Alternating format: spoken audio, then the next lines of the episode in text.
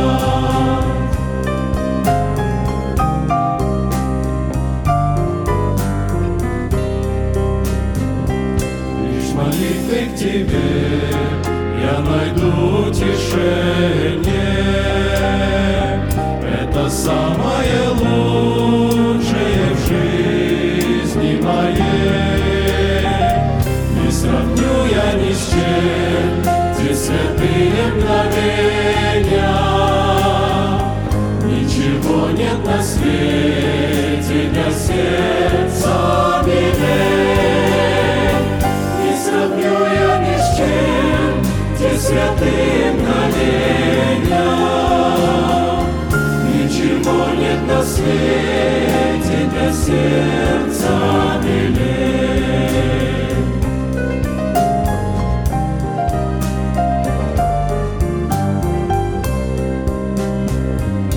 Ты Господь мой Бог, я Тебе поклоняюсь,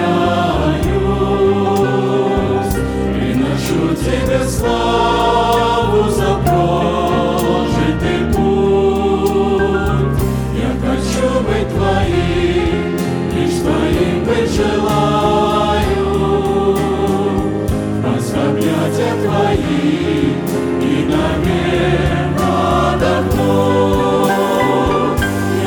Быть Твоим, лишь Твоим быть желаю.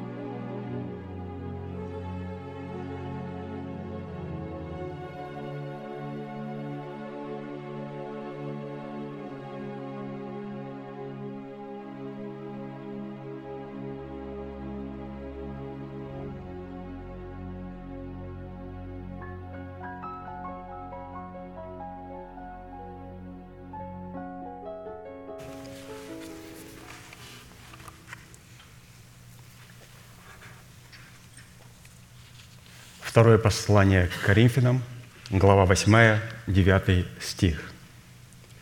«Ибо вы знаете благодать Господа нашего Иисуса Христа, что Он, будучи богат, обнищал ради вас, дабы вы обогатились Его нищетою».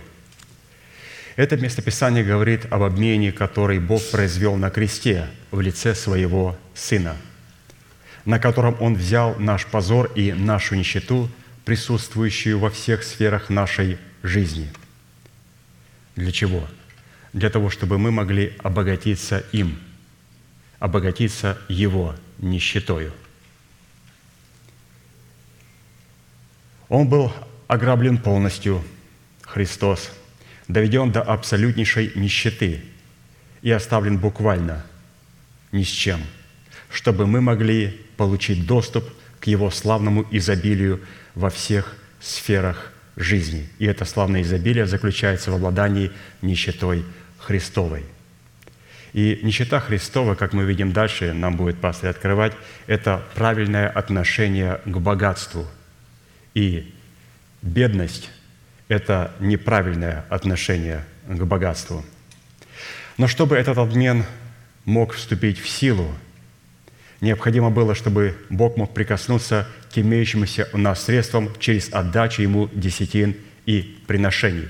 То есть практически эта передача нищеты Христовой, которая является истинным богатством, может быть только тогда, когда мы Бога чтим десятинами и приношениями. Это как раз то место контакта, где нищета Христова вступает в силу и передается нам. Вся суть Божьего обмена, произведенного на кресте, состояла в том, что Он никоим образом не зависел ни от нашей работы, ни от размера нашей зарплаты. Божий обмен зависит от нашего правильного отношения к работе и от нашего правильного отношения к зарплате. То есть посмотрите, в чем сокрыт Божий обмен. Христос взял нашу рабскую нищету. Что такое рабская нищета? Это совершенно неправильное отношение к работе, к бизнесу и к деньгам.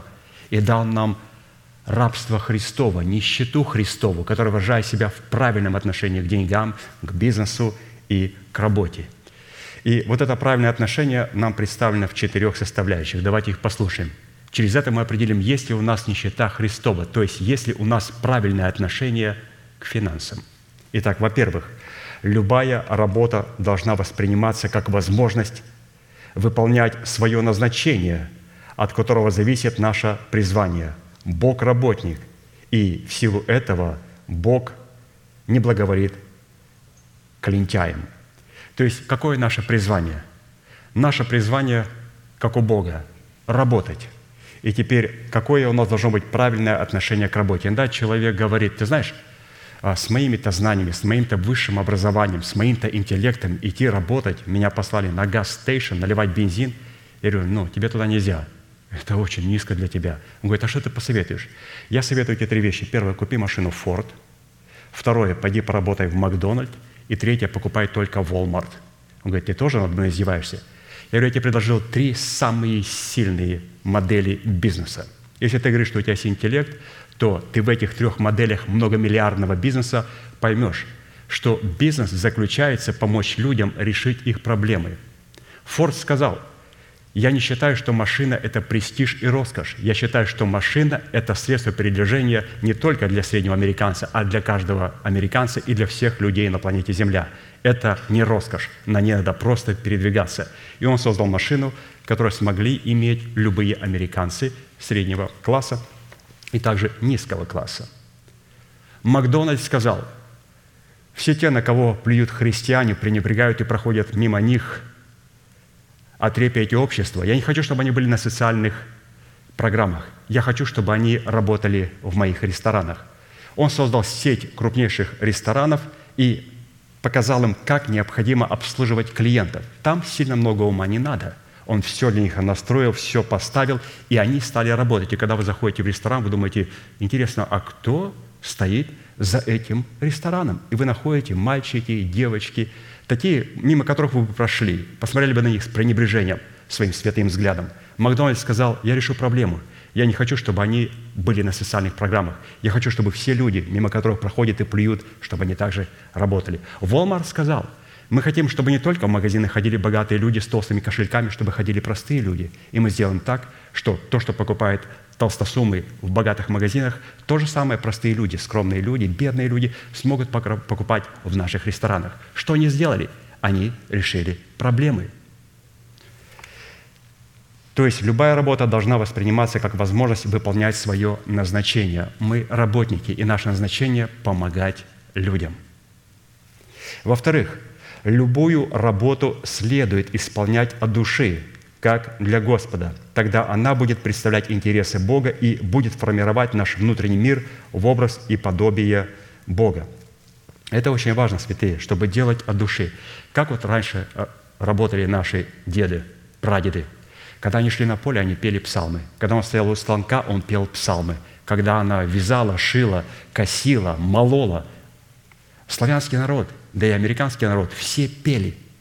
Сегодня, когда мы делаем работу, мы материмся – святые, к чему мы пришли? Это не значит делать работу от души. Делать работу от души – это делая, иметь возможность петь, петь псалмы. В-третьих, необходимо не роптать, а благодарить Бога за любой размер дохода, потому что, вычисляя десятину из имеющегося дохода, Бог открывает для нас возможности самой уникальной и самой выгодной для нас инвестиции. И тогда одна лепта вдовы выраженное в дневном пропитании, может привести дохода больше, чем миллионы, приносимые от избытка. То есть она, вдова, чтила Бога и благодарила Бога за то, что у нее есть и не имела страха. И когда он послал Илью к вдове, он говорит, что я повелел одной вдове кормить тебя. Но мы находим о том, что когда Илья встретился с этой вдовой, она была совершенно не в курсе, что Бог что-то ей повелел. Илья сказал – пойди и принеси мне опреснок. И когда он сказал, дай не забудь кувшин, а был сильный голод с водою, она сказала все, что у нее есть. Но она не испугалась. Она пошла и сказала, жив Господь, Бог твой. То есть я верю в Слово Божие. Другие а, вдовы не верили в Бога. Почему? Это было выражено в их страхе. У нее не было страха. Тот опреснок, который остался только для нее и для ее сына на сегодня, а завтра они должны были умереть, она отдала этот опреснок Ильи, и потом мы видим, какое было последствие. Господь благословлял весь ее дом.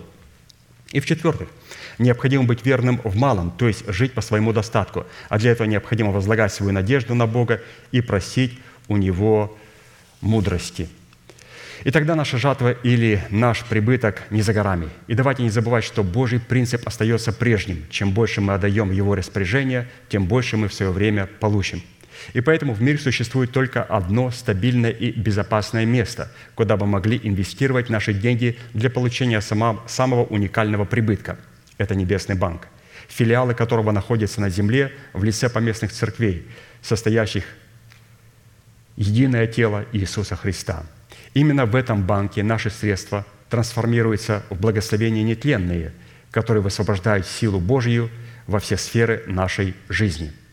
Проклятие нищеты. А что такое проклятие нищеты? Проклятие нищеты – это когда человек неправильно относится к финансам, у него нет нищеты Христовой. Нищета Христова – правильное отношение к деньгам. Проклятие нищеты – неправильное отношение к деньгам. Проклятие нищеты никогда не бывает одиноким – его неизменными спутниками и компаньонами и друзьями являются не только голод, но также и болезни, разрушенные взаимоотношения, попранное достоинство и поруганная часть. Как много друзей и компаньонов приходит вместе с нищетой. Почему? Просто неправильное отношение к нищете Христовой. Многие дети Божии остаются под проклятием нищеты и болезни только потому, что в силу своего неверия и непослушания, вместо того, чтобы вносить в церковь, используют возможные поводы и уловки, чтобы выносить из нее. Таким образом, во-первых, они оказываются ворами, так и присваивают себе то, что принадлежит Богу. Во-вторых, вместо любви к Богу они демонстрируют к Нему свое пренебрежение. В-третьих, удерживая десятины и приношения или направляя их по своему усмотрению, они тем самым отказываются признавать над собой власть Бога – и в-четвертых, удерживая десятины и приношения, они закрывают для себя вход во дворы Господни. То есть эти люди называются ворами, так как они присваивают то, что принадлежит Богу. То есть не используют никакой повод и уловки, чтобы выносить из тела Христова. Один человек подошел и сказал, займешь? Я говорю, ну сколько? Ну вот такую сумму. Говорю, сумма не маленькая, сумма не маленькая. Когда ты мне отдашь? Он говорит, вот тогда-то. Я говорю, хорошо. Сколько у вас людей работает в доме. Вот столько-то. Сколько тебе надо? Вот столько-то. Какие у тебя расходы? Вот столько-то. Да, если вы будете получать все минимум, то ты сможешь мне спокойно отдать. А теперь скажи, сколько у вас человек работает? Он говорит, только я. И то, говорит, я так, встаю часов в 9, встану, хорошо покушаю, я говорю, я вижу. А потом хочется спать. Лягу, полежу, а когда открываю глаза, уже день прошел. А зачем на работу идти? Уже поздно. Апостол Павел сказал, что должен знать всякий, кто не хочет трудиться, тот и не ешь. И сразу ниже пишет, если кто не согласится со словами моего послания, попрошу иметь таких людей на замечание. Но только, пожалуйста, не относитесь с ними как врагами. Пристыдите их моим словом. То есть Бог, как мы прочитали в начале, труженик. И Он любит, чтобы мы относились с трудом – правильное отношение к работе и потом правильное отношение к церкви. Церковь – это не туда, откуда мы можем выносить. Церковь – это уникальность в том, что это банк, в котором можем приносить. И поэтому, когда подходит здоровый человек, я понимаю, бывают тяжелые времена экономики, через которые мы прошли. Мы понимаем это, и церковь на это. Но когда благоприятные времена, люди просят, ты бы смог пойти поработать, а я хочу спать. Ты хочешь посмотреть, какой я нервный, когда я не выспался. Я уже говорю, ты уже выспался, и ты все равно в нервах весь. Поэтому здесь необходимо понять, что нам надо чтить Бога и правильно относиться к Церкви Божьей и к тому, что мы Ему приносим. Хорошо, святые? Мы сейчас будем петь псалом и благодарить Бога за эту возможность чтить Его и поклоняться Ему. И правильно относиться к нашей работе, и самое главное, правильно относиться к Церкви. Вот из прочитанного вот эти две вещи просто необходимо было сегодня понять. Господи, я понял, что нищета Христова – это правильное отношение к работе и правильное отношение к церкви. Получаю благословенные доходы, благословляю благословенную церковь. Встанем, пожалуйста, и будем петь псалом.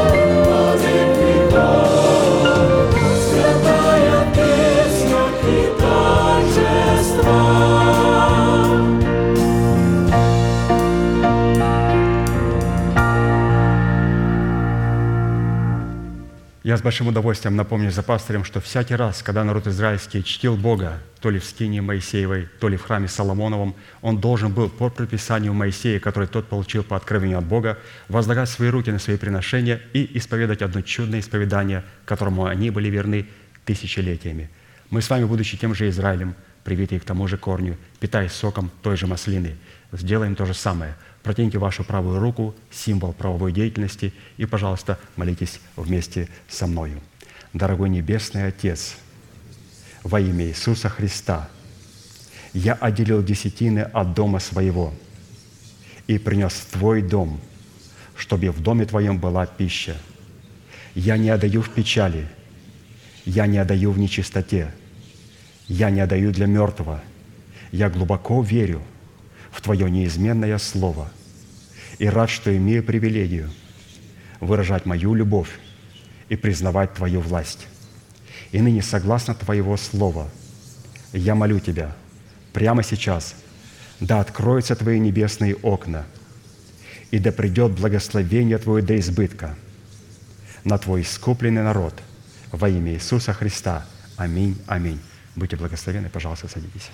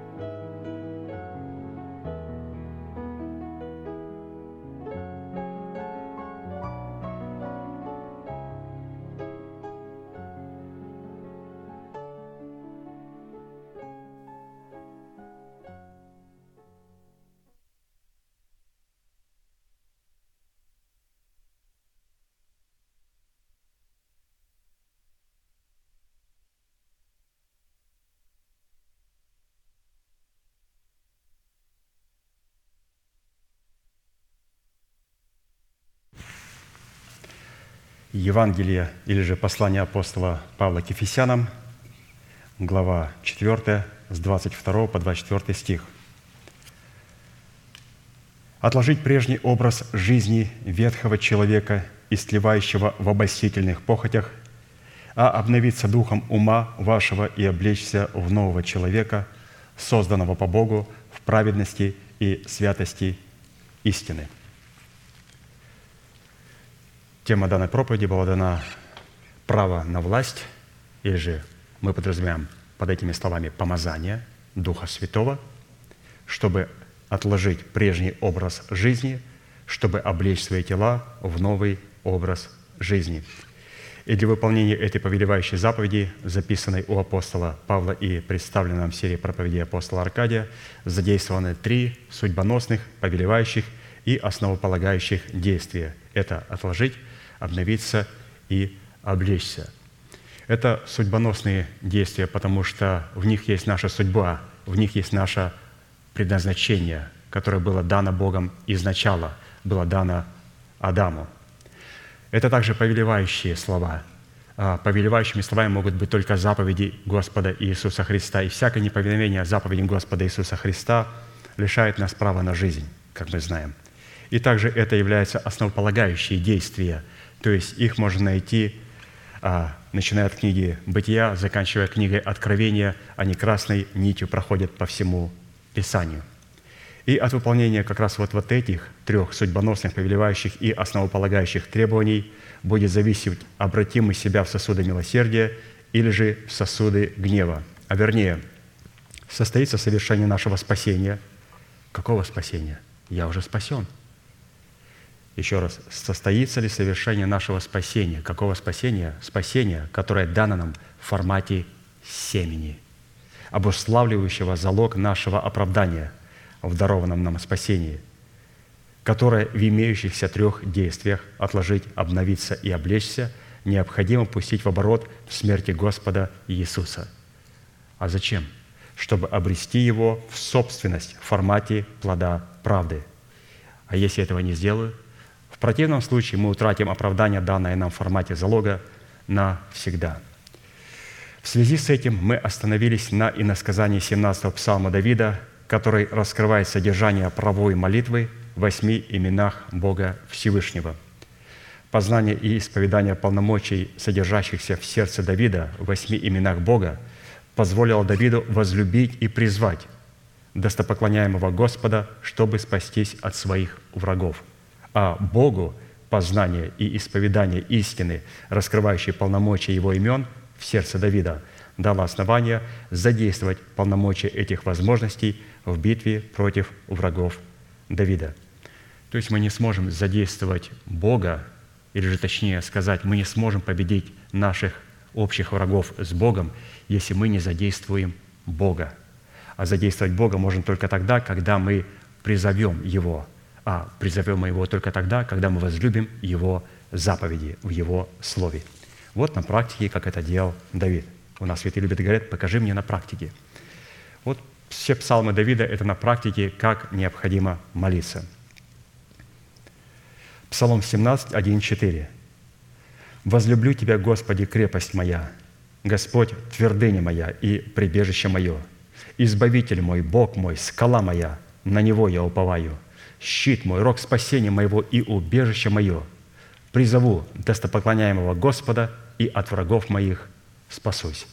Итак, давайте вместе провозгласим эти восемь имен и утвердим их нашим исповеданием. Итак, «Господи, Ты крепость моя, Господи, Ты твердыня моя, Господи, Ты прибежище мое, Господи, Ты избавитель мой, Господи, Ты скала моя, Господи, Ты щит мой, Господи, Ты рог спасения моего, Господи, Ты убежище мое. Да услышит Господь эти слова и да увековечит их в нашем сердце, и да соделает нас твердыми и непоколебимыми в надежде и достойными тех имен, которые мы провозгласили. Итак, в определенном формате, насколько это позволил нам Бог, на наших молитвенных собраниях – мы уже рассмотрели свой удел в полномочиях и обетованиях, содержащихся в крепости имени Бога Всевышнего, А поэтому сразу обратимся к рассматриванию своего дела в полномочиях, содержащихся в имени Бога Всевышнего, твердыня, которая по своему внутреннему содержанию, свойственному неизменной твердости, присущей природе нашего Небесного Отца, находится за гранью ее постижения разумными возможностями человека. В Писании определение твердой по отношению к природному свойству Бога Всевышнего окрашивается в такие оттенки, как твердый. И когда мы будем провозглашать эти исповедания и читать их, то это не только характеристики Бога святые, эти характеристики, которые должны быть у нас, и они есть у нас. Давайте прочитаем. Что такое твердый? Мы говорим о твердости. Твердый – это значит стойкий, крепкий, здоровый, мудрый, испытанный, укорененный, крепко утвержденный, непоколебимый, постоянный, неиссякаемый, продолжительный, бесстрашный, непроницаемый, исполненный силы Святого Духа. И кто скажет, «А, у меня вопрос, у меня со здоровьем не очень сильно, я не обладаю твердостью. Если вы обладаете вот этими всеми остальными качествами, то Бог ваше здоровье рассматривает не в том, что мы видим, и не в том а, бланке, который мы получили от доктора, где он нам выписал смертельный вердикт, а он исходит только от другого. Твердость заключается в Слове Божьем, а не в нашем теле. Вы думаете, вот молодой человек, он сильный, твердый, крепкий, молодой, ну пускай пробежит стометровочку. И стоит, задыхается, бедняжечка, водичку просит. А описание говорит о старцах в Иисусе Христе. Они сочные, зеленые, полны, возвещают, что Господь, Спаситель их, твердыня их. Посмотрите – Иными словами, твердость – это там, где находится Слово Божие. Бог все свои характеристики заключил в Слове. И когда Иов это понял, он сказал, не глаза другого, мои собственные глаза увидят кого? Я увижу Бога в своем теле. И Господь явил себя в его теле в исцелении и восстановлении. И не только его тела, а всех сфер его жизни. Почему? Он поместил твердость. Поэтому можем находиться в отчаянных обстоятельствах, но если мы сработаем с Богом твердыня и поклоняемся и превозносим Его имя – в Его Слове и помещаем его в наше тело, Бог говорит, ты здоров. А здоровый человек, молодой человек, который не использует и не сработает с именем Бога твердыня, для Бога это больной человек. Он стометровочку пробежал и стоит бедняжечка, задыхается, стоит, плохо ему. А вот свойство слова «твердыня» по отношению имени Бога Всевышнего находит себя в Писании в таких определениях, как твердыня – это камень, скала, тяжесть, гиря – вес, весы. То есть, пожалуйста, здесь нам было представлено вот имя существительное, то есть качество, которое обладает Бог. Он является краеугольным камнем, нашей скалой, тяжестью, гирей, весами и весом Божьим, то есть посредством чего Он взвешивает. То есть эта твердыня находится и в Отце, и в Сыне, и в Духе Святом, и в написанном Слове Божьем. Она находится в церкви, она находится в каждом из нас, святые. Вот эта твердыня. Поэтому мы должны обладать этим именем существительным в лице Бога, чтобы оно стало существительным или же существующим у нас. И когда у нас есть имя существительное, мы переходим потом только к прилагательному. Теперь камень становится твердым. И когда у нас есть имя существительное и имя прилагательное, потом переходим к глаголу, к действию. То есть верующий в него не постыдится. То есть он камень. Какой камень? Имя существительное камень. Какой? Прилагательное краеугольный – утвержденный, проверенный, испытанный. И что он делает? Верующий в него не постыдится. То есть мы иногда хотим использовать действия Божьи, призвать его глаголы, чтобы они начали действовать в нашей жизни. Но он говорит, я не могу задействовать мои глаголы в действии до тех пор, пока я не увижу прилагательного, характеристик моих. А как их увидеть, когда нету Бога? Ни у человека, ни в церкви. Поэтому твердыня может являть свою твердость только тогда, когда мы сработаем с Ним – Таким образом, в полномочиях имени Бога твердыня сокрыта способность Всевышнего судить и взвешивать на весовых часах. Слушай, я вообще с этим словом не дружу. Чашах, чашах своего правосудия. Мне уже свечка говорит, ты, пожалуйста, когда ты подчеркни его, я опять не подчеркнул его. На весовых чашах. Вот это слово «ща», вы знаете, как-то я вот «ща», «ча», «ща», не очень я с ним дружу. Хорошо. Взвешивать на весовых чашах своего правосудия всякое сотворенное им творение, чтобы дать возмездие каждому в соответствии его весом. А посему обладать полномочиями Всевышнего, содержащимися в твердыне Его имени, это обладать властью на право судить как самого себя, так и тех людей, которые находятся под нашей ответственностью в границах заповедей и уставов Господних. Или же взвешивать как свои слова и поступки на весовых чашах правосудия Всевышнего, так и слова и поступки людей, которые находятся под нашей ответственностью. И чтобы усвоить и облечься в неизменное свойство твердости, содержащееся в имени Бога Всевышнего, который восполняет наше алканье и жажду и приводит нас к власти над нашим призванием, нам необходимо будет рассмотреть четыре классических вопроса. Первый. Чем по своей сущности является твердость, заключенная в полномочиях твердости имени Бога Всевышнего? Второе. Какое назначение в наших молитвах призвано выполнять свойства твердости, обретенное нами в полномочиях твердости имени Бога Всевышнего? Третье. Какую цену необходимо заплатить, чтобы облечься в свойства твердости, содержащиеся в твердости имени Бога Всевышнего – и четвертое, по каким результатам следует судить, что мы действительно обладаем достоинством твердости, содержащейся в полномочиях твердости имени Бога Всевышнего. В определенном формате на наших молитвенных богослужениях мы уже рассмотрели первые два вопроса, а посему сразу обратимся к рассматриванию третьего вопроса. Это какую цену необходимо заплатить, чтобы обладать правом на обличение нашего духа – в достоинство твердости Божьей, чтобы Бог мог получить основания хранить нас в своем совершенном мире. Как написано, Исайя 26, 3. «Твердого духом ты хранишь в совершенном мире, ибо на тебя он уповает». Но надо же как-то поместить себя вот в этот совершенный мир, в котором мы сможем обладать его твердостью – и цена первого условия, которое мы с вами прошли, за право обладать твердостью Бога в своем духе, состояла в насаждении самого себя в доме Господнем. Псалом 91, 13, 16. «Насажденные в доме Господнем, они цветут во дворах Бога нашего. Они в старости плодовиты, сочны и свежи, чтобы возвещать, что праведен Господь, твердыня моя, и нет неправды в нем». То есть мы должны иметь способность насадить себя в Доме Господнем, чтобы иметь право утверждать что-то в молитве. А как насадить? Нам было предложено увидеть Бога в Его не только трех субстанциях, а в трех местах, где пребывает Он.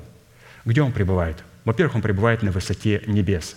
Наша связь с небесами возможна только при одном условии, если мы правильно приняли оправдание даром, по дару благодати – если уже мы используем закон, закон Моисея или закон добрых дел, евангелизацию, посты, молитвы, для того, чтобы почувствовать себя оправданным, мы теряем небеса.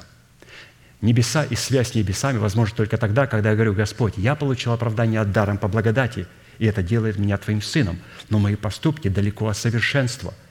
Прошу Тебя, яви милость мне в Духе Святом и позволь мне соответствовать тому званию, которому Ты меня призвал – он говорит, хорошо, но только постоянно благодари меня, что ты имеешь вот это звание сына моего по дару благодати. Это то семя, которое мы принимаем и которое потом взращиваем и приносим плод, характер Христов, правильные поступки, правильные слова, правильные мысли. Но все начинается с семени. И мы получаем спасение в семени, и это семя говорит о том, что мы имеем дом на небесах. И это семя, оно принимается даром. Это для нас оно даром, но для Христа это была Голгофа – и он принес плод, и из его плода мы взяли семечку, и она является для нас даром. Теперь эта семечка должна пройти через смерть и стать плодом, где он умер на кресте, и в его плоде мы имели семя оправдания. И теперь в смерти Господа Иисуса Христа, умирая для своего народа, для дома своего отца и для своих рассылающих желаний, мы приносим плод. И теперь в этом плоде есть семя. И вот это семя мы распространяем на нашу смертную душу и на наше тленное тело, спасая все наше естество. Поэтому Дом Божий – это небеса, правильное принятие оправдания и когда мы возрастаем в праведности. Вторая субстанция – это святилище, церковь Господа Иисуса Христа. И мы должны отличать синагоги сатаны от церкви Господа Иисуса Христа. Как определить синагоги сатаны? По одному принципу. Там не будет божественного порядка, и там будет неправильное отношение к Слову Божьему – Иногда люди говорят, что да, мы не говорим на иных языках, но зато у нас Слово Божие поднято на верхний, на высший пьедестал. Извините, пожалуйста, а как можно было поднять Слово Божие на самый высокий пьедестал и пренебрегать иными языками? Ведь все пропитано в Писании и наговорением. И люди говорят, что у нас на самом высоком пьедестале стоит, не как у пятидесятников и харизматов. У нас на высоком пьедестале стоит, но вся проповедь идет в разрез и в диссонанс со Словом Божьим. Конечно же, здесь не говорится о том, что это синагоги сатаны. Под синагогами сатаны говорится о том, что когда люди сами выбирают себе учителей, которые льстили бы их слуху. А Сион или церковь – это где существует порядок Божий и где на самом деле пребывает начальствующее учение Иисуса Христа, которое обозначено в конкретных истинах, заповедях и учениях. И это вторая субстанция – святилище. И третья субстанция – это наше тело. И поэтому, когда Бог пребывает в этих трех субстанциях в нашем теле, которое имеет смиренный, сокрушенный дух, трепещущий перед Словом Божьим, когда мы имеем живую церковь, а не синагогу сатаны. И когда мы имеем оправдание и имеем связь с небесами, Писание говорит, теперь я обладаю вот эти все три субстанции, и они не находятся в диссонансе, они друг другом сработают, теперь я могу себя укоренять в Боге. И насажденные в Доме Господнем, они будут цвести в Боге. И, конечно же, мы должны понимать, что быть укорененным – это значит понимать, что кто-то может нас и искоренить. И Бог искореняет только в двух случаях. Первое, Он искореняет всякое растение, которое не насадил Отец Его Небесный. Поэтому фарисеи, когда они притыкались на Христе и на Его Слове, и ученики говорили, фарисеи снова приткнулись и соблазнились на Тебе.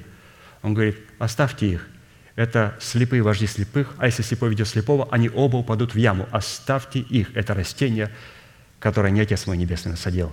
Не волнуйтесь за них, они уйдут сами – и второе, растение, которое Бог насадил. И Бог хотел спасти человека. Но человек отказался соработать со Словом Божьим и приносить плод. И Иоанн Креститель сказал, что и секира при корне дерев лежит, и всякое дерево, не приносящее плода, срубается и бросается в огонь. Итак, цена первого условия за право обладать твердостью в своем духе состояла в насаждении самого себя в Доме Господнем, насадить и укоренить себя в Доме Господнем – Цена второго условия, которое мы тоже с вами прошли, за право обладать твердостью Бога, состоит в том, чтобы являть милость сосудом милосердия. Так и написано, что добрый человек милует и взаймы дает. Он даст твердость словам своим на суде. И под этим добрым человеком нам было представлено, разумеется, увидеть Господа Иисуса Христа и потом увидеть наш дух, который сродни Богу и который также соответствует всем характеристикам Господа нашего Иисуса Христа. И мы неоднократно слышали эту прекрасную, чудную притчу, о которой Господь сказал. То есть, и она была нам пояснена с разных сторон и с разных ракурсов, что представим, кто из вас, имея друга, придет к нему в полночь, постучится и скажет, «Друг мой, открой мне», потому что другой мой друг, которого ты не знаешь, пришел с дороги в полночь, а мне нечего ему дать. Дай мне три хлеба. А тот изнутри скажет, дверь у меня закрыта, я уже на постели с детьми моими, но как я могу встать и дать тебе хлеба? И Писание говорит, что если он не встанет по дружбе, то он по неотступности встанет и даст три хлеба. Если тот друг – которому пришел другой друг с дороги, будет продолжать стучать и сказать, пожалуйста, у тебя есть три хлеба, дай мне три хлеба. Под этим другом, вторым другом, который стучится и просит три хлеба для другого друга, который совершенно не знает того друга, который имеет хлебы. Подразумевается Иисус Христос, вот этот средний друг. И он пришел к Отцу и сказал, «Отец, дай мне для церкви три хлеба, чтобы она могла получить спасение духа, души и тела». И он говорит, я тебе дам, но я тебе не дам по дружбе, по неотступности. Бог, если вас считает своим другом, Он никогда ничего вам не даст по дружбе. Чем ближе вы к Богу, тем меньше Он будет давать что-либо по дружбе. Писание говорит, вы семя Авраама, друга Божия. Авраам является другом Божьим. Иаков говорит, что Авраам повиновался призванию, и что Авраам поверил Богу, и это вменилось ему в праведность. И так он поверил Богу в несуществующее, как в уже существующее, это вменилось ему в праведность, и он был наречен другом Божьим. Обратите внимание, Аврааму необходимо было верить, он не мог ничего получить от Бога просто по дружбе. Господи, по дружбе, быть мы друг друга уважаем. Нет, чем мы ближе к Богу, тем меньше Он нам дает по дружбе. Он нам дает для того, чтобы мы с надеждою, сверх надежды с надеждой поверили в то, что Бог нам дает. И Аврааму не надо было верить в исцеление. Ему надо верить в воскресение из мертвых, потому что Бог своего лучшего друга Авраама, патриарха, все сферы его собственной жизни и его сына, которого он обещал ему, довел в прямом смысле до смерти. И он не верил в исцеление, он верил в воскресение мертвых. Вот как Бог поступает с истинными своими друзьями. Поэтому сын пришел к отцу и сказал, «Отец, дай мне три хлеба для церкви, спасения духа, души и тела». И он сказал, «Я дам тебе, но только по неотступности. Когда я услышу, ты мне скажешь слова «Или, или ламаса вахмани», что значит «Боже мой, Боже мой, для чего ты меня оставил?» и явишь верность до конца, я дам тебе эти три хлеба, или же ты станешь этими тремя хлебами. И, разумеется, Христос получил их и передал нам их в своем воскресении. Теперь мы на хлебопреломлении преломляем хлеб. И это спасение нашей души, нашего духа и нашего тела. Он получил эти хлебы. Где? На Голгофе. Также под этим человеком, другом, который просит и стучится к другому другу, дай мне три хлеба, подразумевается наша душа, которая просит у нашего духа, потому что она слышала, что она имеет три хлеба. Откровение, относящееся к преддверию нашей надежды. А тело зашло с дороги в полночь, в преддверии надежды усталое. И теперь он, или же душа, это друг, должен постучаться в двери к духу и сказать, дай мне это обетование – что-то ты имеешь такое, что необходимо мне, душе и телу, которое зашло с дороги, иметь. И Дух скажет, я закрыл дверь, я полностью закрыл себя для информации извне. Эти обетования лежат со мной на постели, я успокоился в Боге. Но я тебе дам точно так, как я сродни Богу по неотступности. И поэтому, если душа будет проявлять и проявлять усилия и брать по неотступности, наша душа сможет получить это откровение из нашего духа и передать эти откровения и спасения нашему телу. То есть вот этот средний друг, который знаком с телом и который знаком с духом, на нем лежит очень большая ответственность. Дух сродни Богу, и он не может дать ничего по дружбе. Он как Бог все дает по неотступности, поэтому душа должна показать неотступный характер, который присущий Духу. И когда он увидит в душе те характеристики, которые есть у Духа, тогда Дух передаст драгоценное обетование. И он передаст в формате взаймы. Писание говорит, добрый человек милует и взаймы дает. Мы должны понимать два рода долгов, которые Бог прощает и за которого никогда нас не простит. Долг, который Он нас прощает, займ, наши грехи. Ему не нужны наши грехи. Писание говорит, прости нам долги наши или же грехи наши, точно так, как мы прощаем согрешения или же долги братьев наших. Прости мне так, как и я прощаю должникам моим. Это долг, который Бог прощает. Бог прощает грех. Мы согрешаем, мы прощаем моего брата, который согрешает против меня, и потому, как я прощаю моего ближнего, Бог прощает и меня. Но есть долг, который не является грехом. Есть долг, который называется спасение, святыня. Вот этого долга Бог никогда не простит. Вот эту вещь Бог потребует обратно и скажет, а ну-ка призовет всех, что я тебе дал? Ты дал мне 10 талантов, вот тебе взамен 10 талантов. Ты дал мне столько-то талантов, 5, вот тебе другие, 3, вот тебе 3. А другой взял один талант, завернул его, не пустил в оборот и сказал, я знал, что ты человек добрый, злой. Собираешь, не рассыпал, и сеешь там, где жнешь там, где не сеял. Вот тебе твое. И бросил ему. И посмотрите, как он на это реагировал. Он сказал, ах ты лукавый, ленивый раб – а ну-ка, схватите его и бросьте во тьму внешнюю.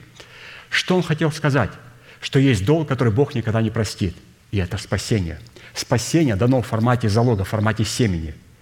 Залога, займа. Бог нам дал и передал этот займ нашему духу. Вот почему душа должна бить в дверь и сказать, это откровение, передай мне его, потому что если я не распространю это спасение на душу и на того друга, который зашел с дороги для тела, мы погибнем. Поэтому, святые, это очень важная составляющая. То есть добрый человек милует и взаймы дает. Есть долг, который мы должны прощать, и есть долг, который человек должен отдать.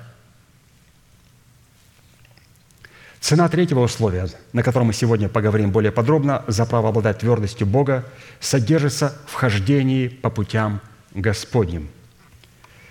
Если будешь соблюдать все, что я заповедую тебе, и будешь ходить путями моими, и делать угодное – перед очами моими, соблюдая уставы мои и заповеди мои, как делал раб мой Давид, то я буду с тобою и устрою тебе дом твердый, как я устроил Давиду, и отдам тебе Израиля». То есть, обратите внимание, он сказал человеку, что он сделает его дом твердый, точно так, как он устроил у Давида дом твердый. При каком условии? Если будем делать так, как делал раб Божий Давид, то есть будем ходить его путями и делать угодное перед лицом Господа, но только так, как это делал угодное перед лицом Господа Давид. Итак, чтобы Бог мог устроить наше тело в дом твердый, нам необходимо будет ходить путями Его, делать угодное перед очами Его, соблюдая уставы и заповеди Его, как это делал Давид, раб Господень. И вот некоторые вещи, на которые нам стоит обратить внимание, чтобы быть уверенными, что мы ходим путями и делаем угодное, так, как это делал Давид. А как это делал Давид? Ну, во-первых, чтобы дать основание Богу устроить наше тело в дом твердый, нам необходимо, подобно Давиду, поселиться в крепости под названием Сион. А чтобы поселиться в крепости Сион, нам, подобно Давиду, необходимо взять крепость Сион войною. Второе царство 5, 7, 12. Но Давид взял крепость Сион. Это город Давидов. И поселился Давид в крепости и назвал ее городом Давидовым. И обстроил кругом от Мила и внутри. И преуспевал Давид, и возвышался, и Господь Бог Саваоф был с ним. И прислал Хирам, царь Тирский, послов к Давиду, и кедровые деревья, и плотников, и каменщиков, и они построили дом Давиду. И уразумел Давид, что Господь утвердил его царем над Израилем, и что возвысил царство его ради народа своего Израиля. Под образом крепости Сион, которая принадлежала Иуде и Вениамину, но находилась на данный момент во владении Иевусеев, и которую Давид взял войною, поселился в ней и назвал ее городом Давидовым или же своим городом, следует рассматривать наше перстное тело. То есть Сион, который находился во власти Иевусеев и который необходимо было взять, оно представлено для нас в нашем теле. А вот под Иевусеями, владеющими нашим телом, призванным по жребию стать городом Давидовым, следует рассматривать сферу наших чувств, во власти которых находится все наше тело. Когда Давид, муж из потомков Иуды, воцарился над Израилем, то первое, что он сделал, он пошел на Иерусалим войною, взял крепость Сион и поселился в ней. Вот почему и церковь называется «Жена невеста Агенса» – это Иерусалим. Иерусалим. То есть, а вот обратите внимание, Иерусалим необходимо взять войной, поселиться там и сделать его своим домом.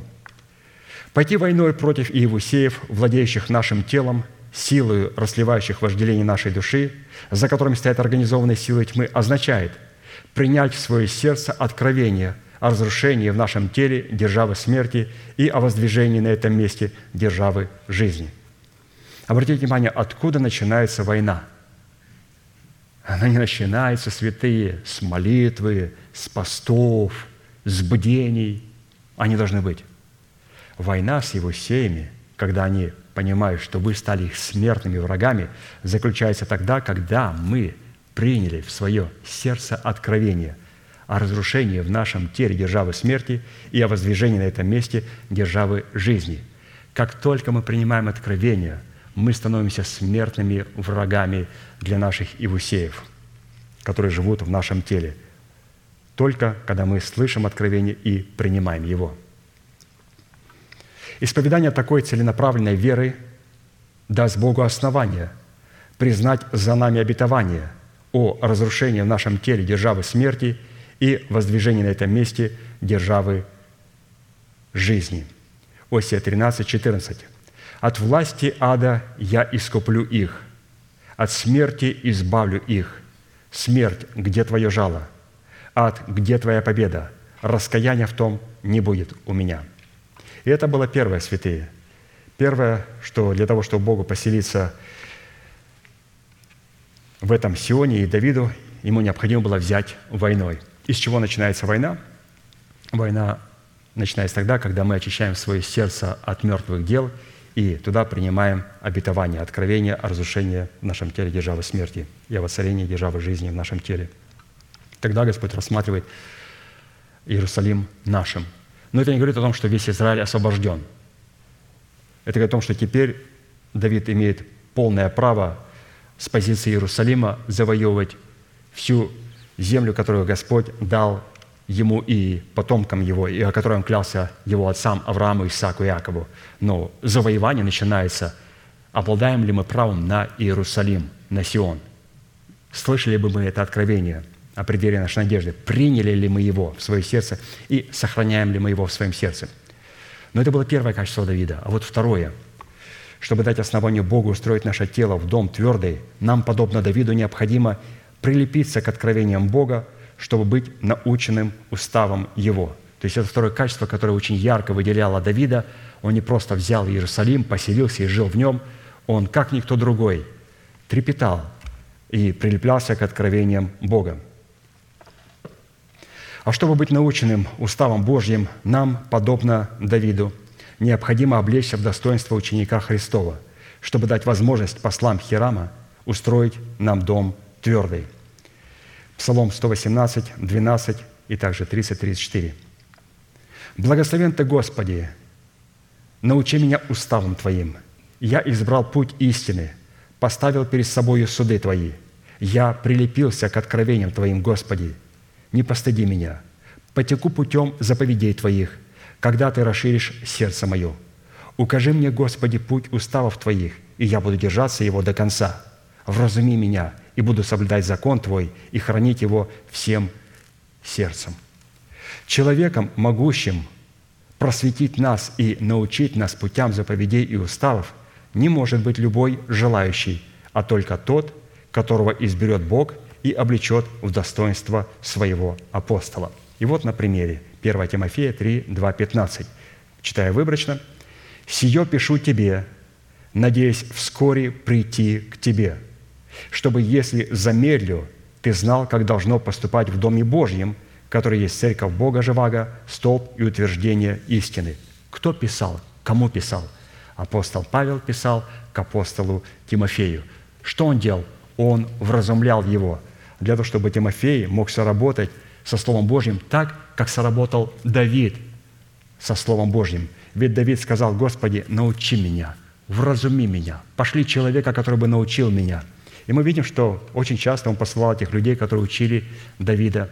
Он пас стада своего отца, пророки его учили, вразумляли его, они обличали его. И как он реагировал? Он всегда находился и сдерживал себя, держал себя в позиции ученика. И здесь апостол Тимофею предлагает апостол Павел, апостол Тимофей предлагает о том, что как необходимо поступать в теле Божьем. После своего воскресения, как мы знаем, Иисус передал полномочия и свой мандат, данный ему Отцом, своим ученикам в ранге апостолов. Иоанна 13, прошу извинения, Иоанна 20, 21, 23. Иисус же сказал им вторично, «Мир вам, как послал меня Отец, так и я посылаю вас». Сказав это, дунул и говорит им, «Примите Духа Святого – Кому простите грехи, тому простятся, на ком оставите, на том останутся». Это было то призвание, которым Иисус облег своих апостолов еще до своего страдания, а сейчас, по своему воскресении, вновь напомнил им их великую миссию представлять Его полномочия в своем доме. Иоанна 13, 20. «Истинно, истинно говорю вам, принимающий того, кого я пошлю, меня принимает, а принимающий меня принимает пославшего меня». Человеку, не признающему порядок Бога, в котором Он предназначил устроять наше тело в дом твердый, надлежит, надлежит пожать великое зло. Екклесиас 8, 5, 7. «Соблюдающий заповедь не испытает никакого зла». Почему не испытает никакого зла? Потому что сердце мудрого знает и время, и устав. Потому что для всякой вещи есть свое время и свой устав. А человеку великое зло от того, что он не знает, что будет и как это будет. И здесь главная фраза. Кто скажет ему? А оказывается, у Бога так устроено все, что нам должен кто-то сказать, нас кто-то должен вразумить, нас кто-то должен научить. Мы говорим о том, как сделать так, чтобы Господь нас мог утвердить, так как Он утвердил Давида, утвердить то обетование, которое мы приняли для нашего земли хананской, которая будет потом землей Израиль, когда будет освобождена от хананеев. Каким образом? Надо утвердить дом Давидов. А как утвердить? Вот, пожалуйста, здесь а кто скажет ему, кто научит этого человека, чтобы он, как Давид, мог утвердить это спасение во всем Израиле. Крепость Сион представляет наше тело при одном условии – если мы имеем органическую причастность к крепости Сиона в достоинстве добродетельной жены. То есть, если мы имеем причастность к добродетельной жены, сейчас мы прочитаем те постановления и те характеристики, которыми она отличает, что если мы имеем причастность к ней, то мы тогда имеем право на причастность к крепости Сиона. Потому что практически все те характеристики, которыми обладает Сион и Иерусалим, или жена невеста Агнца, они все есть вот в этой книге притч в 31 главе. А, до этого мы рассмотрели в пятницу притчи 7 глава с 1 по 27 стих, где говорится о женщине, которая была представлена в наряде блудницы. То, разумеется, она не является добродетельной женой. То есть есть два рода церквей. Это добродетельная жена, сейчас мы о ней прочитаем, ее характеристики, начнем изучать. И второе качество – это, конечно же, параметр – это женщина, в паре, которая находится э, как блудница, то есть в, в одежде, в наряде блудницы. То есть наряжается как блудница, но представляет из себя жену-невесту Агнца. И тоже говорит, что она знает, что такое серебро. Она говорит, что вот мой муж ушел, и называет Христа своим мужем, и взял кошелек с собою, для того, чтобы потом я могла вернуть ему с прибылью то серебро, которое он оставил. Она точно знает, когда он придет. Он говорит, он придет в дом ко дню полнолуния. Слово «полнолуние» – это когда церковь, добродетельная жена, будет представлена в славе своей. Она прекрасна, женщина в наряде блудницы. Лжецерковь знает, когда он придет. Прекрасно знает об оправдании, о праведности, но это блудница – Давайте же посмотрим сегодня на добродетельную жену, каким параметрам она должна обладать. Притча 31 глава с 10 по 31 стих. «Кто найдет добродетельную жену, цена ее выше жемчугов, уверенно в ней сердце мужа ее, и он не останется без прибытка. Она воздает ему добром, а не злом во все дни жизни своей – добывает шерсть и лен, и с охотой работает своими руками. Она, как купеческие корабли, издалека добывает хлеб свой. Она встает еще ночью и раздает пищу в доме своем и урочная служанкам своим. Задумает она о поле и приобретает его. От плодов рук своих насаждает виноградник. Припоясывает силу чресла свои и укрепляет мышцы свои. Она чувствует, что занятие ее хорошо – и светильник ее не гаснет и ночью. Протягивает руки свои к прялке, и персты ее берутся за веретено. Длань свою она открывает бедному, и руку свою подает нуждающемуся. Не боится стужи для семьи своей, потому что вся семья ее одета в двойные одежды. Она делает себе ковры, весон и пурпур – одежда ее. Муж ее известен у ворот, когда сидит со старейшинами земли – она делает покрывало и продает и поясы, доставляет купцам финикийским. Крепость и красота – одежда ее, и весело смотрит она в будущее. Уста свои открывает с мудростью, и кроткое наставление на языке ее. Она наблюдает за хозяйством в доме своем и не ест хлеб праздности. Встают дети и ублажают ее, муж и хвалит ее. Много было жен добродетельных, но ты превзошла всех их. Миловидность обманчива, и красота суетна, но жена, боящаяся Господа, достойна хвалы. Дайте ей от плода рук ее, и да прославят ее у ворот дела ее». Вы знаете, вот, вот это место Писания обычно читается во время бракосочетания, какой должна быть ну, жена и невеста. Вы знаете, когда я это слышал, я так радовался, что я мужчина. Думаю, Господи, как же это мне прям привалило – и как сочувствовал женщинам, и думал, почему Бог так не любит женщин. А потом понял, что это практически не женщина через проповеди нашего пастыря, что здесь представлена Церковь Господа Иисуса Христа. И не просто Церковь Господа Иисуса Христа, а также наша душа. Если мы будем требовать вот это от наших жен, да они же через месяц в госпитале будут. Этого нельзя делать. Здесь говорится, вот этими всеми способностями может делать, заниматься Церковь Господа Иисуса Христа. И что интересно, наша собственная душа, она обладает вот этими способностями в Иисусе Христе. Но это при одном условии, если наш муж известен будет у ворот, и когда он будет сидеть со старейшинами земли. То есть, когда наш дух будет сидеть и пребывать в начальствующем учении Господа Иисуса Христа, тогда душа на основании этих истин сможет нечто делать в доме. Или же, когда в церкви есть начальствующее учение, и Господь сидит со старейшинами земли, с патриархами, то такая церковь тоже может творить то, о чем мы прочитали. Итак, добро, которое творит добродетельная жена, это все то, что исходит из желаний Бога, инспирировано Святым Духом и может быть испытано и проверено написанным Словом Бога. Злом в Писании называется всякое добро и всякое служение, исходящее из желаний человека или же из его собственной плоти. 1 Коринфянам 13:3.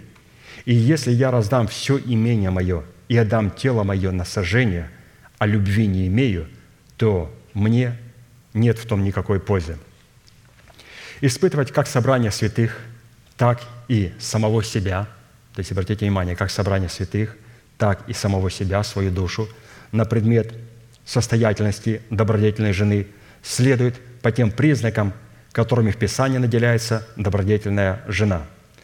Учитывая же, что все эти достоинства мы стали рассматривать в храме нашего тела, то под мужем добродетельной жены следует рассматривать нашего нового человека, который представляет в храме нашего тела интересы Христа в качестве нашего мужа. То есть муж – это наш новый человек, и, разумеется, он представляет качество Христа. Рассматриваем также здесь и Христа. А вот под добродетельной женой следует рассматривать свою собственную душу, которую мы потеряли в смерти Господа Иисуса, когда законом умерли для закона, и затем обрели свою душу в воскресении Иисуса Христа в новом качестве, в котором она стала способной не посягать своим умом на роль ума нашего нового человека – то есть это наша душа и, разумеется, Церковь Господа Иисуса Христа, которая состоит из таких вот прекрасных душ. Под самой же добродетельной или же добродетелью или же добрыми делами следует рассматривать плод нашего духа, приносимый деревом жизни в 12 месяцах священного года, который мы взрастили в едеме нашего доброго сердца путем нашей соработы с истиной Слова – сокрытого в нашем добром сердце, и со Святым Духом, открывающим значимость истины Слова, сокрытого в нашем сердце. Итак, давайте посмотрим на те качества, которыми она обладает. Мы рассмотрим сегодня их несколько, и потом, если Господь нам дарует эту милость, и если пастор не будет следующий пять, тогда мы продолжим а, изучать дальше эти характеристики добродетельной жены. Итак, первая характеристика добродетельной жены – Добро добродетельной жены – это способность воздавать своему мужу добром, а не злом во все дни жизни своей. Так и написано, уверенно в ней сердце мужа ее, и он не останется без прибытка. Она воздает ему добром, а не злом во все дни жизни своей. Образом мужа, добродетельной жены, является образ Христа, и под Христом подразумеваем также наш дух. Добром, которым добродетельная жена воздает своему мужу, является плод Духа. Плод Духа является прибытком, который добродетельная жена приобрела, пустив залог серебра своего спасения в оборот. Всякий раз, когда мы принимаем семя благовествуемого слова истины о Царстве Небесном в свое сердце и взращиваем это семя в плод дерева жизни, мы воздаем Господу добром. То есть, когда мы приносим плод – когда семя становится плодом, то здесь мы Господу Иисусу Христу воздаем плодом. И также нашему духу. Когда воздаем плодом? Когда наша душа вместе с нашим духом начинает приносить плод. Хотя мы говорим, это плод духа, и мы забываем о том, что невозможно принести плод духа без души. Что дух с душою соработает, чтобы принести плод духа. И что душа окрашивается в те же оттенки, в которые окрашивается и дух. Почему? Они должны стать одной плотью, одной субстанцией, одной характеристикой, чтобы кого-то родить. Муж и жена одна плоть. Должна обладать характеристиками. Поэтому, несмотря на то, что написано, что Авраам родил Исаака, но Исаака родила Сара. Но какая Сара? Это обновленная душа, которая прошла через смерть. И какой дух? Смиренный и сокрушенный дух. И поэтому, когда у нас есть праведный дух, и когда есть смиренная и сокрушенная душа, трепещущая перед Богом, это Авраам и Сара, они могут родить Исаака или же принести плод духа. Праведное сердце плюс обновленное мышление равно плод духа. Еще раз. Дух плюс душа равно плод духа. Праведное сердце плюс обновленное мышление равно плод духа или кроткие уста. Второе. Добро добродетельной жены – это способность добывать шерсть и лен и с охотою работать своими руками.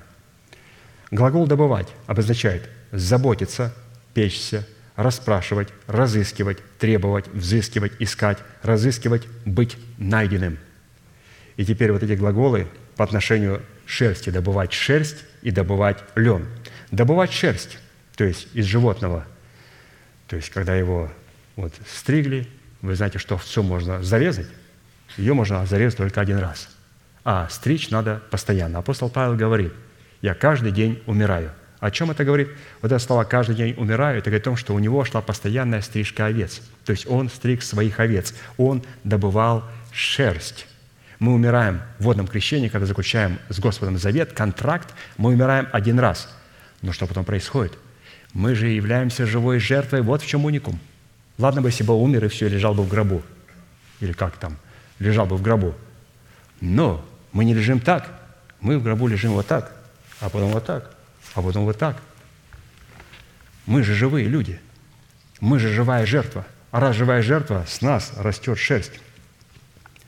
Добывать шерсть – это совлекать себя, ветхого человека, с делами его, что на практике означает крестом Господа Иисуса отделиться от своего народа, от дома своего Отца и от расливающих желаний души. Псалом 44, 11, 12. «Слыши, черь, и смотри, и преклони ухо твое, и забудь народ твой и дом отца твоего, и возжелай царь красоты твоей, ибо он Господь твой, и ты поклонись ему». То есть здесь, пожалуйста, представлено, каким образом добывать шерсть, каким образом происходит стрижка. То есть мы должны стричь сами себя и вот это действие производить. А вот добывать лен. Добывать лен – это познавать Христа и силу воскресения Его и участие в страданиях Его, сообразуя смерть Его, чтобы достигнуть воскресения мертвых. Филиппийцам 3, 9, 11. «Найтись в нем не со своей праведностью, которая от закона, но с той, которую через веру во Христа – с праведностью от Бога по вере, чтобы познать Его и силу воскресения Его и участие в страданиях Его, сообразуясь смерти Его, чтобы достигнуть воскресения мертвых». То есть под льном, а что такое лен? Сеется семя, оно умирает, и потом оно воскресает и приносит лен. Из этого льна мы делаем себе льняные одежды. И для Бога лен – это то, что прошло через смерть, и то, что воскресло – и теперь мы облекаемся в лен. Для Бога это мы облекаемся в воскресенье. Но обратите внимание, невозможно облечься в лен, не имея способность добывать шерсть. Все начинается с шерсти. Она добывает шерсть, добывает лен, и потом только работает охотно своими руками. Поэтому добывать шерсть – это соединиться с Богом подобием Его смерти, а добывать лен – соединиться с Ним подобием Его воскресения. То есть это истина, которая вытекает одна из другой. Их нельзя представлять отдельно.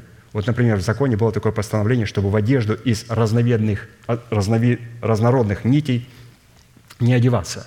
То есть, если это разнородные истины, и не сможем показать их однородными, то есть нельзя было одеваться в шерсть и в лен, если это совершенно разнородные истины. Нельзя было иметь право на кровь Христа и на крест Христа, если мы разделяем эти истины и не представляем в крови крест Христов, или же не представляем кровь крови креста Христова что кровь – это не законченное действие. Кровь крови креста Христова – законченное действие. Кровь уничтожает грех. Крест уничтожает производителя греха. И поэтому, если мы скажем, что это две разнородные вещи, и есть такие деноминации, которые говорят, что вот только кровь, что Бог все сделал, и ты можешь грешить, Господь все равно тебя спасет. Его кровь сделала всю работу. Другие говорят, нет, нет, нет.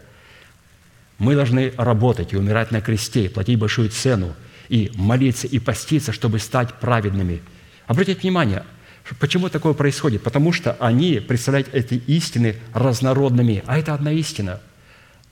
Одна истина. Нам кровь Христа нужна для того, чтобы уничтожить грех, а крест Христов, чтобы уничтожить производителя греха. Это одна истина и должна преподаваться как одна истина. И священники, кстати, одевались вот в эти истины.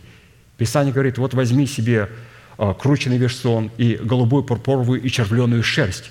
Весон с шерстью могли носить священники, входящие в присутствие Бога. Вся скиния была сделана из крученного весона и также из голубой, пурпуровой и червленой шерсти. А просто людям Господь сказал, не вздумайте одеваться, потому что для вас эти истины разные. Вот это кровь и вот это крест. И ты убираешь, что для меня выгодней. Кровь креста Христова – они нужны и должны предлагаться как одна истина, как одно вытекающее из другое, но не как две разные истины, на которых рождаются две мощные деноминации, которые друг друга ненавидят. Но до тех пор, пока не появляется другая деноминация, не деноминация, простите, извини, а церковь, которая в формате добродетельной жены говорит, что а, это одна истина. И тогда эти две религиозная вседозвольность и религиозный аскетизм начинают вместе убивать такую добродетельную жену. Это было первое качество. Дальше написано, в этом первом качестве с охотой работать своими руками означает выражать свое благоволение Богу или приносить Богу жертву хвалы в плоде уст, прославляющих Бога. Евреям 13, 15. Итак, будем через него непрестанно приносить Богу жертву хвалы, то есть плод уст, прославляющих имя Его. То есть кто может работать охотно со своими руками, кто может прославлять Его своими устами? Только тот человек, который может добывать правильно шерсть, добывать лен, кто правильно сработает, правильно сработает со смертью и воскресением Христом, только такой человек может приносить жертву хвалы, то есть плод своих уст. Третье. Добро добродетельной жены – это способность, подобно купеческим кораблям, издалека добывать хлеб свой, как написано. Она, как купеческие корабли, издалека добывает хлеб свой.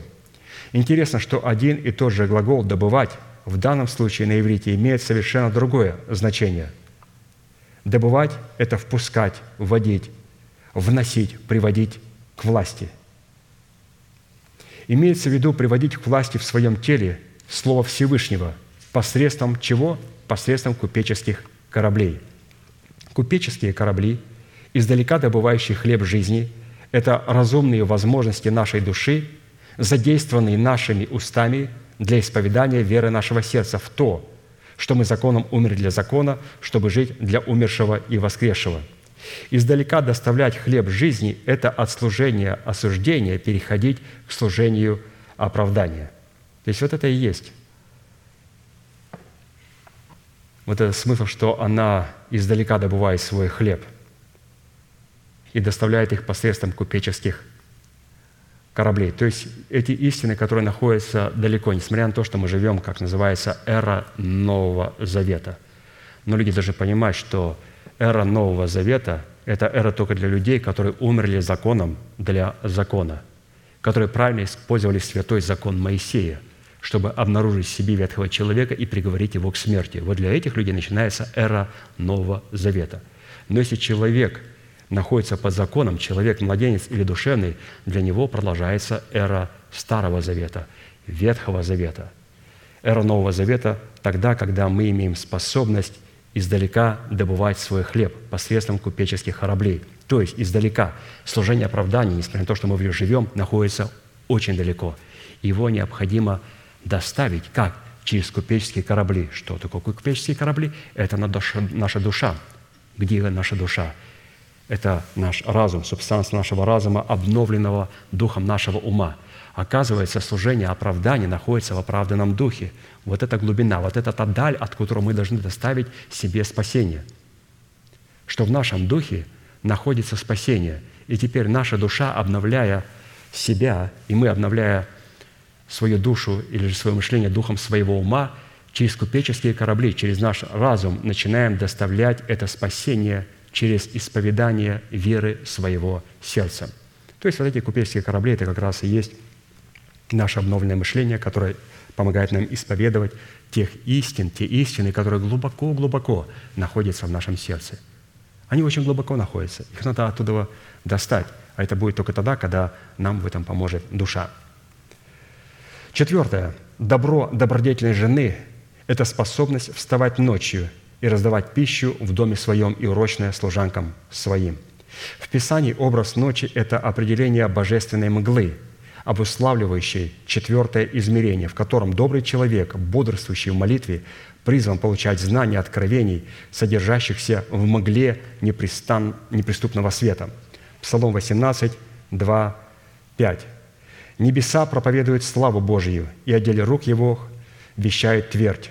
День дню передает речь, и ночь ночи открывает знания. Нет языка и нет наречия, где не слышался бы голос их. По всей земле проходит звук их, и до предела вселенной слова их». То есть это, святые, говорится опять же о каких пределах, о какой земле, о какой вселенной. Это вся вселенная, вся эта земля находится в нас. Мы с вами являемся этой вселенной. Но здесь необходимо нам научиться раздавать эту пищу в доме своем и урочная служанкам своим. И смотря о том, что мы подразумеваем в нашем доме под служанками, очень много образов – представлена, или же Священное Писание представляет в образе служанок. Ну, во-первых, служанки – это плод нашего духа. И вставать среди ночи и давать урочное служанкам – это чтобы мы задействовали наше тело, наши уста, чтобы молиться на иных языках. Почему? Потому что наш дух – это служанка, плод нашего духа. Для того, чтобы его взращивать, его можно взращивать через моление на иных языках. И когда мы молимся, вот это и есть как раз, когда мы встаем и начинаем служить и давать урочное, должное нашим служанкам. Также наша служанка подразумевается и наша душа, наша душа. Вот как ночью вставать и утешать ее. Вот псалмопевец говорит, что унываешь душа, и что смущаешься. Я еще буду уповать на Бога, потому что Он Бог мой, Он Спаситель мой. Что Он делает? Он начинает говорить со своей душой, как служанкой – он начинает давать ей урочное, должное. Она нуждается в словах утешения. То есть наша душа нуждается в словах утешения, не в самооплакивании, когда мы говорим, ну, опять прошли мимо меня, не поздоровались, не почтили, подали руку не так, обняли не так, представили не так. А как? А как? Не надо за это переживать. Необходимо сразу, когда что-то у нас происходит, начинать, если душа начинает плакать, необходимо ее утешать Словом Божьим, что унываешь ты душа и что смущаешься. То есть помогать своей душе. Также наше тело, оно тоже нуждается в словах утешения. И как мы неоднократно слышали, наш пастор говорит, что он говорит со своим телом. Он постоянно говорит своим телом и помещает твердынь имени Бога в свое тело, исповедует тело и обращается к каждой клетке своего тела. И практически что было сделано? Твердость Бога была помещена в тело. И чтобы враг не хотел сделать против нас, против моего тела, потому что мы в свое тело поставили эту твердость Господа, у него ничего не получится. Он очень лимитизированный. Почему? Он очень лимитизированный, потому что мы говорим и даем урочное своим служанкам, своему телу. Давать урочное – это помещать воскресение и жизнь, твердыню Бога в свое тело, в свою душу и в плод Духа через молитву на иных языках.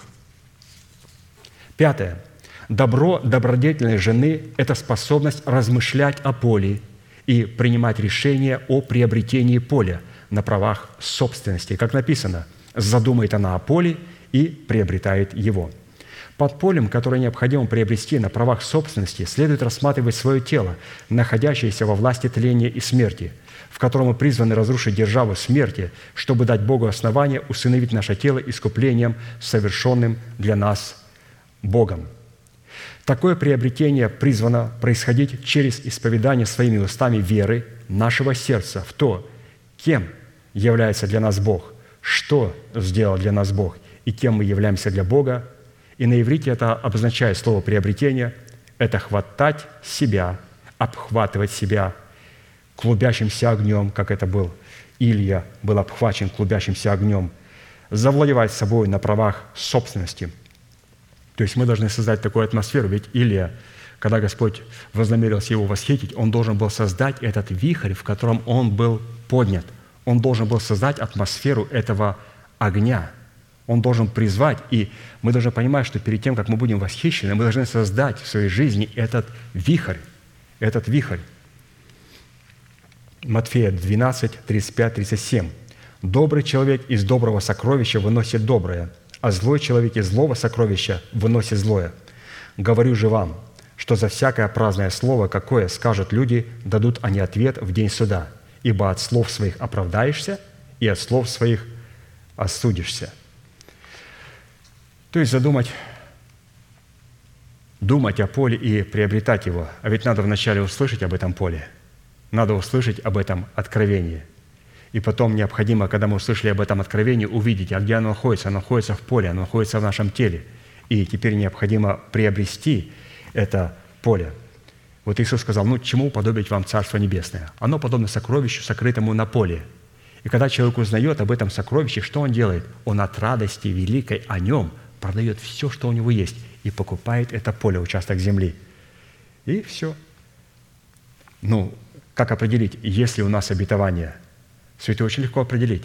Есть ли у нас обетование, относящееся к преддверию нашей надежды? Это определяется по нашей радости неземной, непорочной, и по нашей способности платить цену.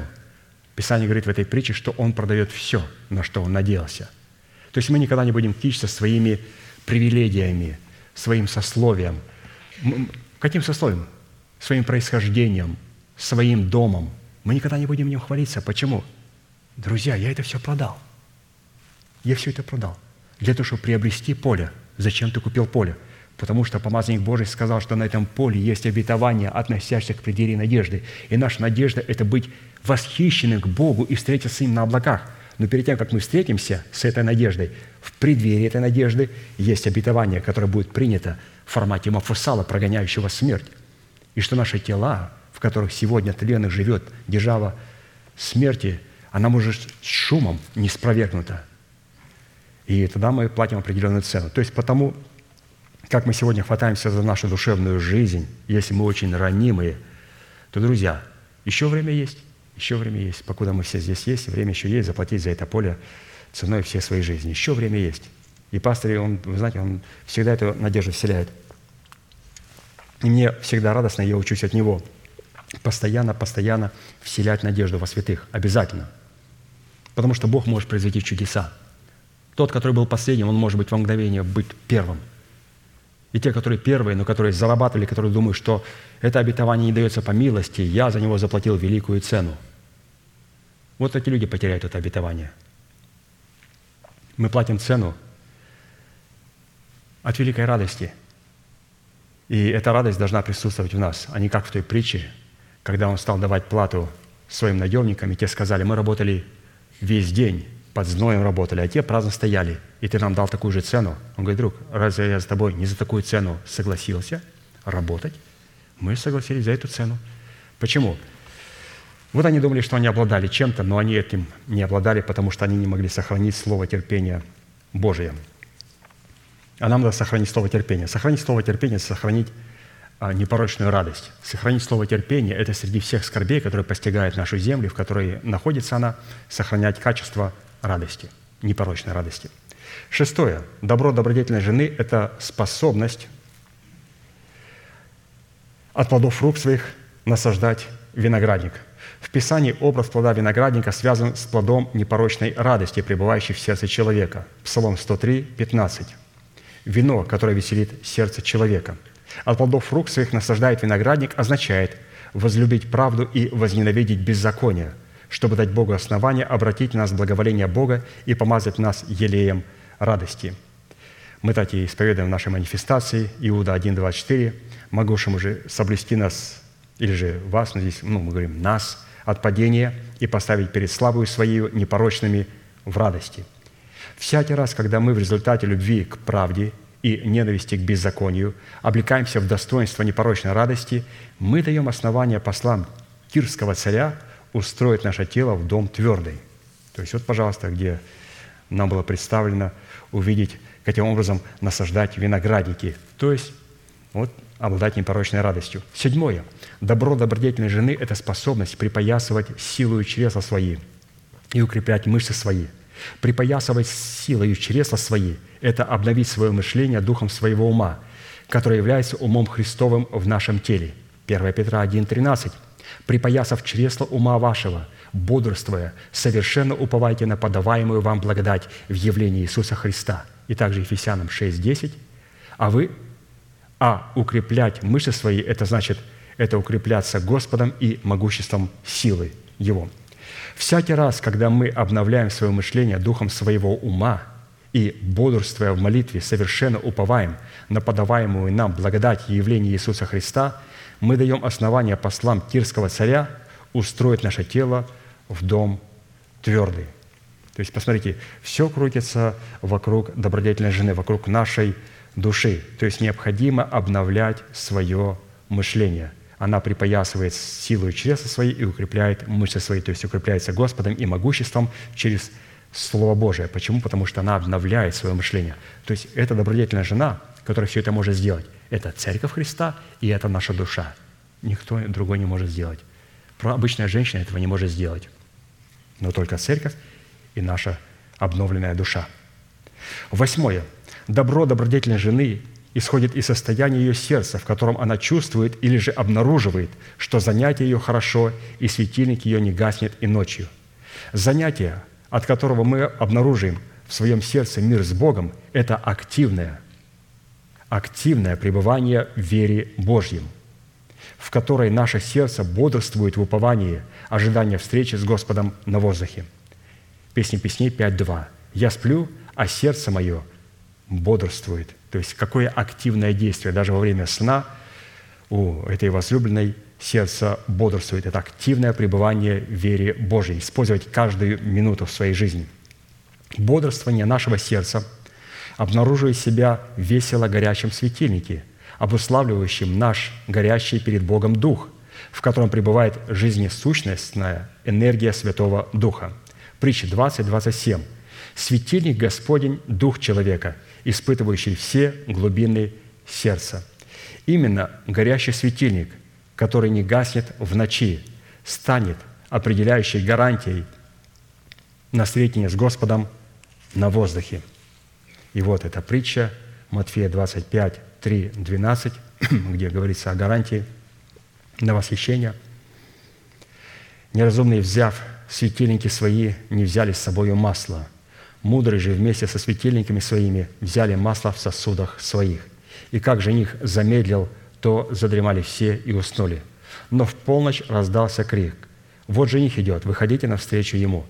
Тогда встали все девы те и поправили светильники свои. Неразумные же сказали мудрым, «Дайте нам вашего масла, потому что светильники наши гаснут». А мудрые отвечали, «Чтобы не случилось недостатка и у нас, и у вас, пойдите лучше к продающим и купите себе». Когда же пошли они покупать, пришел жених, и готовы вошли с ним на брачный пир, и двери затворились. После приходят и прочие девы и говорят, «Господи, Господи, отвори нам». Он же сказал им в ответ, «Истинно говорю вам, я не знаю вас, как невесту». Всякий раз, когда мы принимаем непонятную для нашего разума и интеллекта истину и слагаем ее в сердце, мы даем основание послам Тирского царя устроить наше тело в дом твердый. То есть очень сильные слова. То есть мы должны принимать в свое сердце слова, которые мы не понимаем, и слагать их. О Марии было написано, что она сохраняла слова. Как? Слагая сердце своем. То есть Бог дает свое слово в формате слова терпения – слова и слово терпения. Все. И как ты сохранил слово терпения, то я сохраню тебя от чего? От годины искушения, которое придет на всю вселенную. Как сохранить слово терпения? Сохранить слово терпения – это сохранять, слагая непонятные истины друг на друга, а не так, что на каком основании помощник пастыря заявил сегодня в церкви такую. И человеку говорят, а ты зачем ты вырываешь из контекста? Прочитай выше предложение написано. И человек опускает голову. Ну, нельзя выдирать из Священного Писания – или же из контекста какую-то истину и говорить, что «а почему ты говоришь так, а пастор говорит по-другому?» Я читаю конспекты пастыря святые, один в один. Просто на некоторых вещах я делал ударение и повторяю предложение дважды. И когда я повторяю предложение дважды, для человека начинает что-то становиться, и он говорит, что «а я такого никогда не слышал». Я читаю конспекты пастыря, я никогда ничего не добавляю. Я просто иногда повторяя его предложение два-три раза, и человек приходит в такое взрывное положение. Почему это говорит? Сохранять – это значит уметь слагать истину друг на друга и ждать, что Господь положил эти истины в субботу, и что Он также в субботу, будет ли это на ячейке, на молитвенном собрании, в пятницу, в воскресенье, Он также ответит на эти истины. Но просто необходимо ожидать. И Господь обязательно ответит. Сохранять – это уметь право слагать в сердце и не возмущаться. Если мы возмущаемся на то, что нам повторили эту истину не так мягко, а так резко, и повторили ее, мы не имеем возможности сохранять истины. Почему? Потому что как вы можете держать вашу полочку в порядке, когда у вас руки ходят вверх и вниз? Ну как можно? Надо быть в полном порядке, чтобы все истины слагались аккуратно друг на друга, непонятные истины, и мы ожидали откровения их. И она поняла то, о чем ей сказали, когда она увидела сына своего через 30 лет распятым на кресте. Она поняла эту истину. Ученики молчали его и боялись спрашивать вопрос у него. И они говорят, и вспомнили они то, о чем говорил им Иисус. Он говорит, вот то, о чем я вам говорил еще, быв с вами. С каким терпением последователи Христа ожидали откровения о Сыне Божьем. И с каким нетерпением часто я начинаю взрываться, а почему пастор так сказал – а потом стыдно, опускаю голову, читаю весь конспект от начала до конца и понимаю, вот что человек Божий имел в виду. Ну почему я снова перевернул весь мой гардероб? А ведь жених скоро придет. Хорошо, святые, мы сейчас будем молиться, и да благословит нас Господь в этой молитве. И да даст нам в этой молитве разрушить все зависимости от греха, похоти, страха, болезней, когда мы придем и будем молиться перед Ним – да благословит нас Господь в этой молитве. Мы призываем всех святых Божьих к этому алтарю, не только тех, кто хочет покаяться, а также тех святых, которые хотят утвердить свое обетование, тех святых, которые нуждаются в исцелении, тех святых, которые хотят выразить благодарность Господу. Сюда не выходят только ради покаяния. Сюда приходят для того, чтобы встретиться с Господом Иисусом Христом. Поэтому будем молиться, закрывать свои глаза и не смотреть на то, что происходит внутри, и не судить никого, судить самих себя. Да благословит вас Господь, будем молиться. Петь псалом.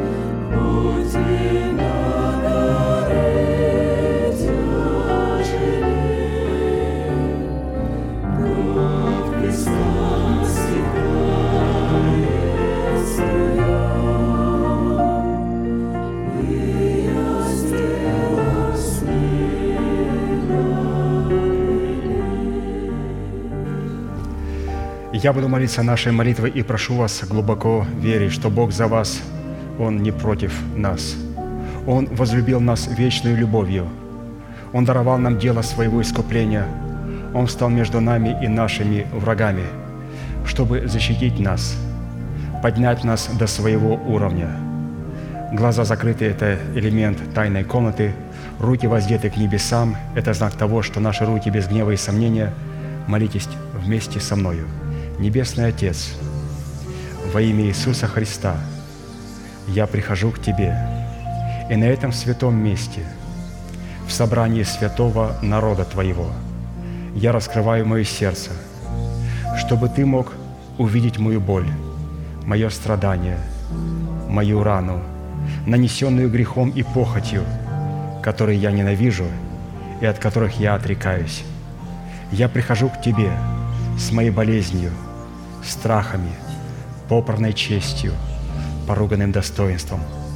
Прошу Тебя, прости меня, омой меня, очисти меня, исцели мою рану, восстанови меня и защити меня кровью Сына Твоего. И прямо сейчас, перед небом и адом, я хочу исповедать, что согласно Твоего Слова я омыт, я очищен, я исцелен, я восстановлен, я оправдан, я спасен. Прощаются грехи ваши и беззакония ваши во имя Иисуса Христа. Да благословит тебя Господь, да презрит на тебя светлым лицом своим и помилует тебя, и да даст тебе мир. Да падут вокруг тебя тысячи и десятки тысяч, одесную тебя, а к тебе не приблизится. Да придут на тебя благословения гор древних и холмов вечных. Да будет низвержена с шумом из тела твоего держава смерти, и да будет на месте ее воздвигнута держава воскресения. Да придет все это на тебя и на все потомство твое во имя Иисуса Христа, и весь народ да скажет Аминь, Аминь.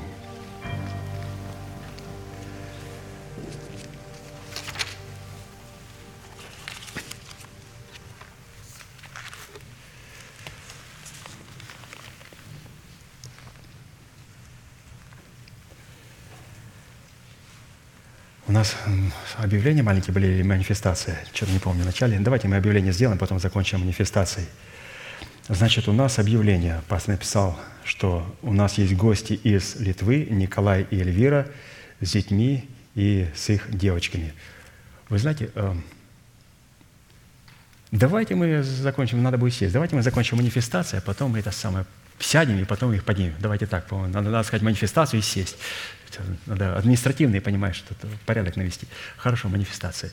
Могущему же соблюсти нас от падения и поставить пред славою Своею непорочными в радости, единому, премудрому Богу, Спасителю нашему, через Иисуса Христа, Господа нашего, слава и величие, сила и власть, прежде всех веков, ныне и во все веки. Аминь.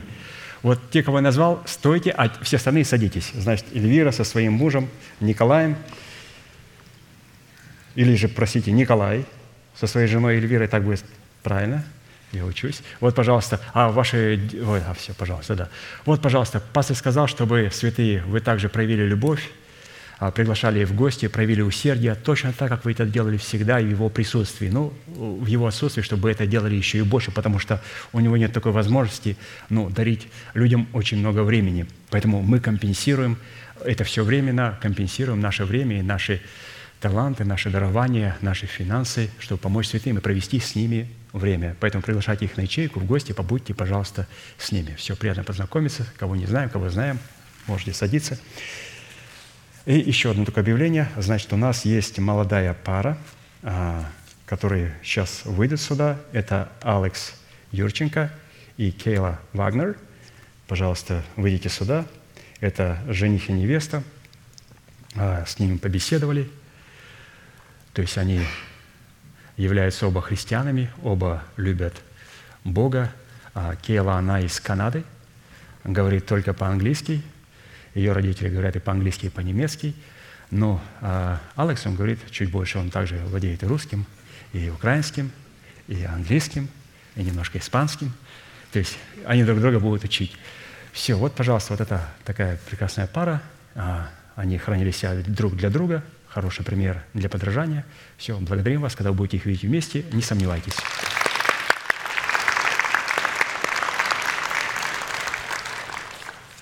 Все, у меня больше записок нету, святые. Это все, что мне передали. Но следующее собрание будет на наших ячейках, а также во вторник а, в 7 часов вечера на этом же месте. Все, будьте благословены в вашем пути и в жилищах ваших. И, как пастор говорит, можете друг друга поприветствовать.